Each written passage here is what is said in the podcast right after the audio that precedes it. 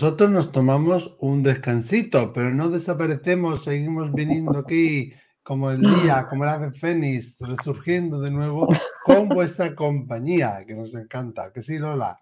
Nos encanta estar con vosotros. No hemos tomado estos días de descanso como tanta otra gente se lo ha mm. tomado, pero es verdad que no hemos dejado de trabajar, de hacer cosas, de seguir pensando en nuevas mm. Nuevas formas, nuevas ideas. Hablando de nuevas formas, nuevas ideas, aunque no es nuevo, habrá gente aunque quizá no sepa que hacemos directos. Pues sí, una vez al mes, normalmente el último miércoles del mes, hacemos directos. Y este mes nos toca... El día 26 de enero. Eso es a las 20 pm, 8 de la tarde, hora de España, peninsular. Sí. ¿Y qué vais a poder hacer? Pues vais a poder entrar con vídeo, con audio, comentar con nosotros, compartir con nosotros. ¿eh? Os pondremos un enlace para que hagáis clic en el momento, lo pondremos en el momento, ¿vale? Y así podéis venir, podéis participar y contarnos todo lo que os preocupa o algo que queráis compartir, ¿eh? Así, en directo con nosotros, con Miquel, conmigo. Eh, y si vais a querer participar en este programa de Déjame contarte, tenéis que mandar un audio o un vídeo al teléfono 688 7 366 31. ¿Cómo que todavía no me lo aprendo? Eso digo yo, que se te ha olvidado con todas estas vacaciones. se te ha olvidado. 688 7366 31. 31. Genial. Me lo voy a apuntar. Hemos aprovechado para estar con la familia, para estar con nuestros amigos, descansar un poquito. Como digo yo, despertarnos sin despertador. Eso es una maravilla. ¿eh? Es una maravilla y reponer fuerzas. Parece que reponer, que descansar o no hacer nada, no, muchas veces crea hasta cierta culpabilidad, mm. pero es necesario para reponer fuerzas. Bueno, ¿y hoy desde a dónde nos vamos? Hoy nos vamos con Jacqueline a México. Eh, Airline, déjame contarte, déjame contarte, Airline nos lleva al otro lado del charco. Vamos a escucharlo. Tened en cuenta que no es el caso de Jacqueline, pero hay personas, Lola, que mandan cinco audios, seis audios, siete audios. Y no podemos más que poner el último. El último. ¿eh? El último. Y no nos mandéis, por favor, de 15 minutos, porque no podíamos ponerlo. ¿eh? Entonces, intentar resumirlo como lo ha hecho Jacqueline. Vamos a escuchar. Hola, buenas tardes, Miquel y Lola. Les saludo desde México, soy Jacqueline. Pues yo acabo de perder a mi pareja a quien yo consideraría, considero el amor de mi vida, falleció el día 22 de octubre en un accidente de moto. Él estábamos distanciados por, o sea, la, la, relación estaba muy firme más que nunca, solo que él se había ido a Estados Unidos por su familia y yo me quedé aquí en México.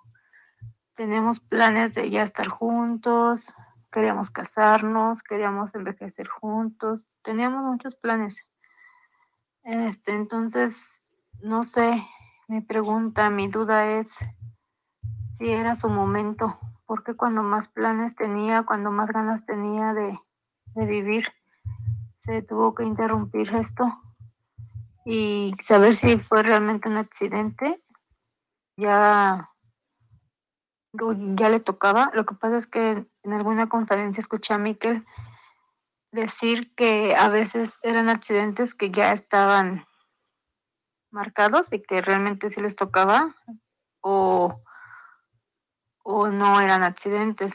Y mi inquietud más que nada es porque él estaba manejando una moto de, de esas de pista y había ingerido alcohol, Quisiera saber si realmente fue un accidente o fue pura inconsciencia de él que, pues, que ocasionó este, este, su muerte y realmente no le tocaba.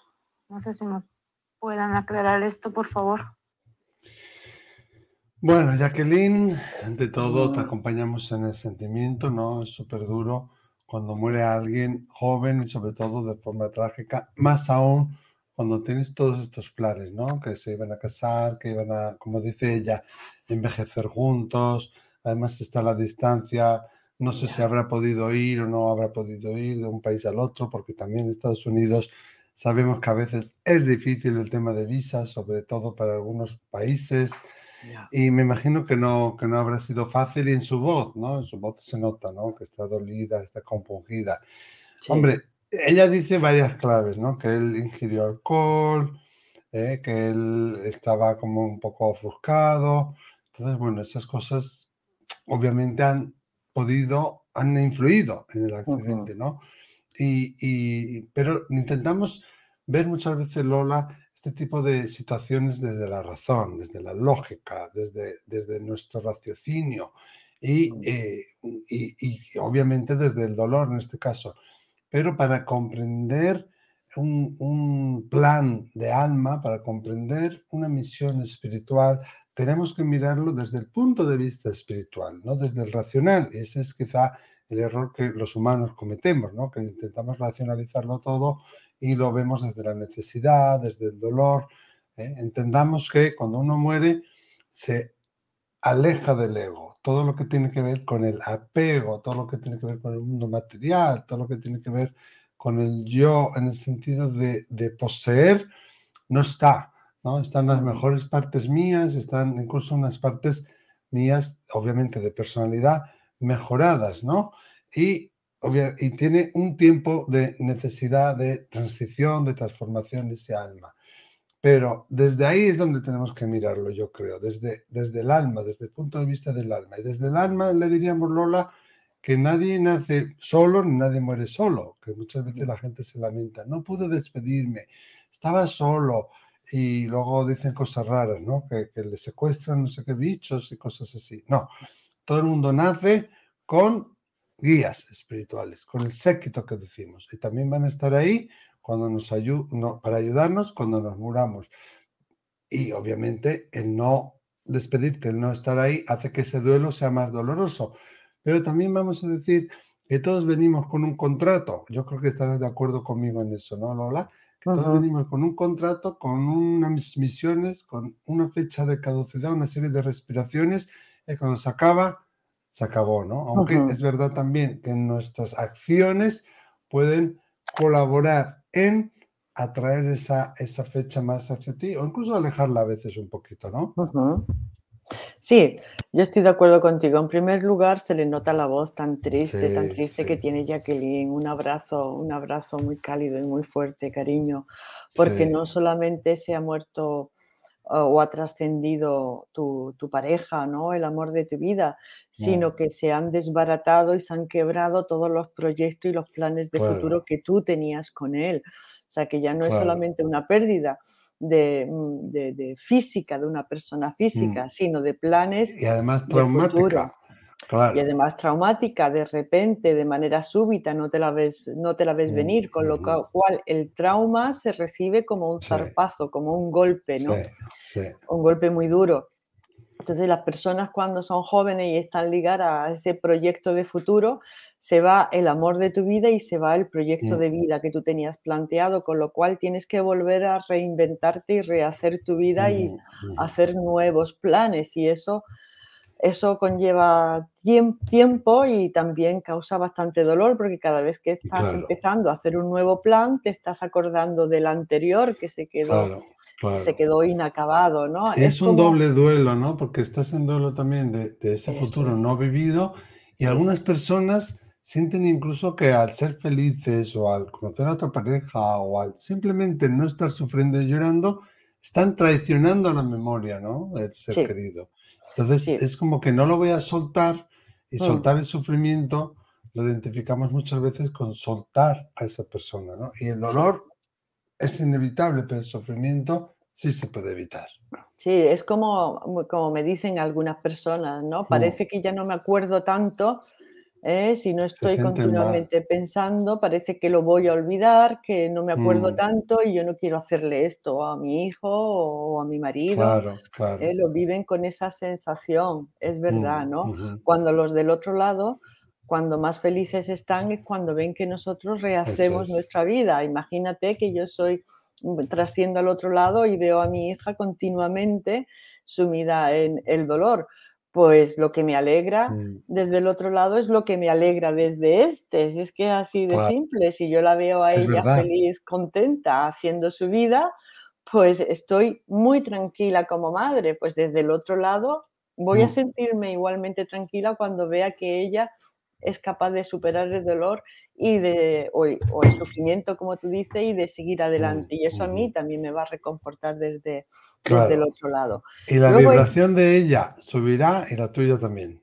Exactamente, exactamente. Por eso mm. muchas veces desde el otro lado nos mandan señales o nos mandan mensajes para decir mm. que están bien en el, para ayudar a calmarnos, ¿no? ayudar a que obtengamos esa tranquilidad, ¿no? Y esa tranquilidad, el otro día me decía una paciente que ella la, la, obtuvo mm, eh, muchas veces de escuchar a personas que habían tenido una experiencia cercana a la muerte. Mm, en resumidas cuentas, de escuchar y de darse cuenta de que el final no es aquí. Que aquí, no tenemos, aquí tenemos un, un periodo de tiempo pactado anteriormente que un día vendremos y que un día nos iremos con una serie de objetivos, de planes que nos ponemos y fíjate que muchas veces cuando esos planes que hemos, que hemos diseñado están hechos, ¿eh? nos sentimos muy bien. ¿eh? Mm. Y, y, empezamos a vivir la vida pues muy alegre, muy a gusto, muy bien, muy bien, muy bien. Y en ese momento nos vamos, nos vamos porque en algunas ocasiones ya hemos completado los objetivos con los que habíamos venido. Antes tú decías que no lo podíamos entender desde el ego. No, no se puede entender del ego porque el ego nace y muere aquí. Ya está, el ego es un instrumento muy valioso que nos sirve para vivir la experiencia en la tercera dimensión, vivir la experiencia en este mundo carnal, pero una vez que este mundo ya hemos trascendido, el ego ya no nos sirve, con lo cual el ego se queda aquí. ¿Qué quiere decir esto? Em, que es el, cuando uno tiene miedo a la muerte, es el ego el que le tiene miedo a la muerte, porque el ego realmente desaparece de la, desaparece, ¿no? Claro, deja de existir y no deja de existir. Para que exista más. Pues es amor incondicional lo que, lo que tienes, ¿para qué te sirve eso, no? No, claro, pero es que eso no son cualidades del ego. Las cualidades básicas del ego para defenderse como mm. instrumento poderoso de nuestro yo superior en esta tercera dimensión, pues para identificarlas pues son el miedo, el miedo, la culpa y la baja autoestima.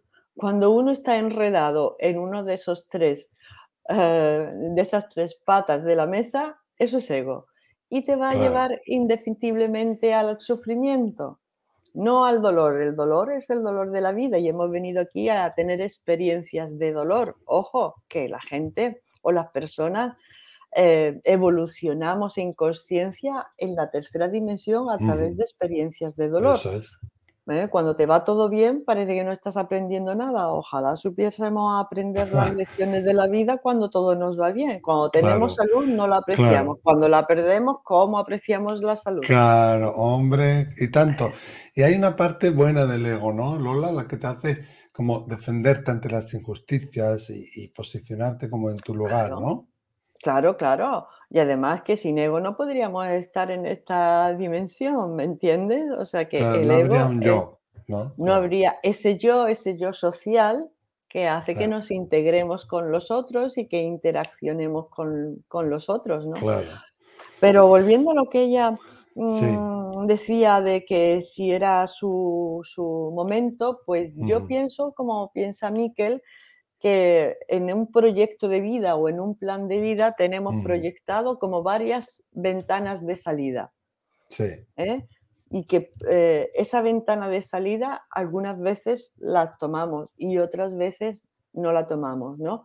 Y hay como distintos, en una vida puede haber varias ventanas de salida o solamente una, ¿no? O sea, ¿qué quiere decir? Que también está en nuestro libre albedrío poder abandonar este mundo en algunos momentos de nuestra, de nuestra existencia. ¿eh? Depende de cómo vaya eh, desarrollándose el plan al que hayamos venido. Claro, una muerte súbita, además con una intoxicación de, alcohol, pues mm, quizás era su momento. Mira, dices tú, ¿cómo, ¿cómo sé yo para trascender al mundo espiritual qué preguntas tengo que hacerme? ¿no? Porque mm, depende de las preguntas que te hagas, vas a poder obtener una respuesta desde el punto de vista espiritual. Y eh, para, hacer esto, la pregunta que hay que hacerse es, ¿para qué ha sucedido esto? Claro. Cuando te preguntas para qué ha sucedido esto, te das cuenta que tiene una profundidad la experiencia. Jacqueline, eh, a lo mejor esta experiencia eh, de, un chico joven que, trasciende tan, tan, pronto, en algunas culturas se llaman almas de sacrificio. Se sacrifican muy jóvenes para, ¿ves? ¿Para qué? Para dar una lección de vida a través del dolor, como es esta tercera dimensión, pues tanto a padres, a familiares, amigos, a la pareja. ¿eh? A ti te ha hecho adentrar esta muerte súbita de tu, mm, de tu pareja, te ha hecho adentrarte en el mundo espiritual y hacerte preguntas trascendentales, que es al final lo que somos. Era su hora, había cumplido su plan, todas estas preguntas que tú te haces ya das por sentado de que su alma está trascendiendo, de que su alma tiene un objetivo y tenía un objetivo antes de venir a, esta tierra. Y eso te ha metido dentro del mundo espiritual, que es una de las misiones que venimos a traer aquí a recordar lo que realmente somos, a confiar en la vida, a saber que hay una eternidad y que nuestra alma y nuestro espíritu es inmortal y eterno. No se puede morir. No se puede morir y no morimos y seguimos viviendo después de ese cambio que llamamos muerte, ¿no?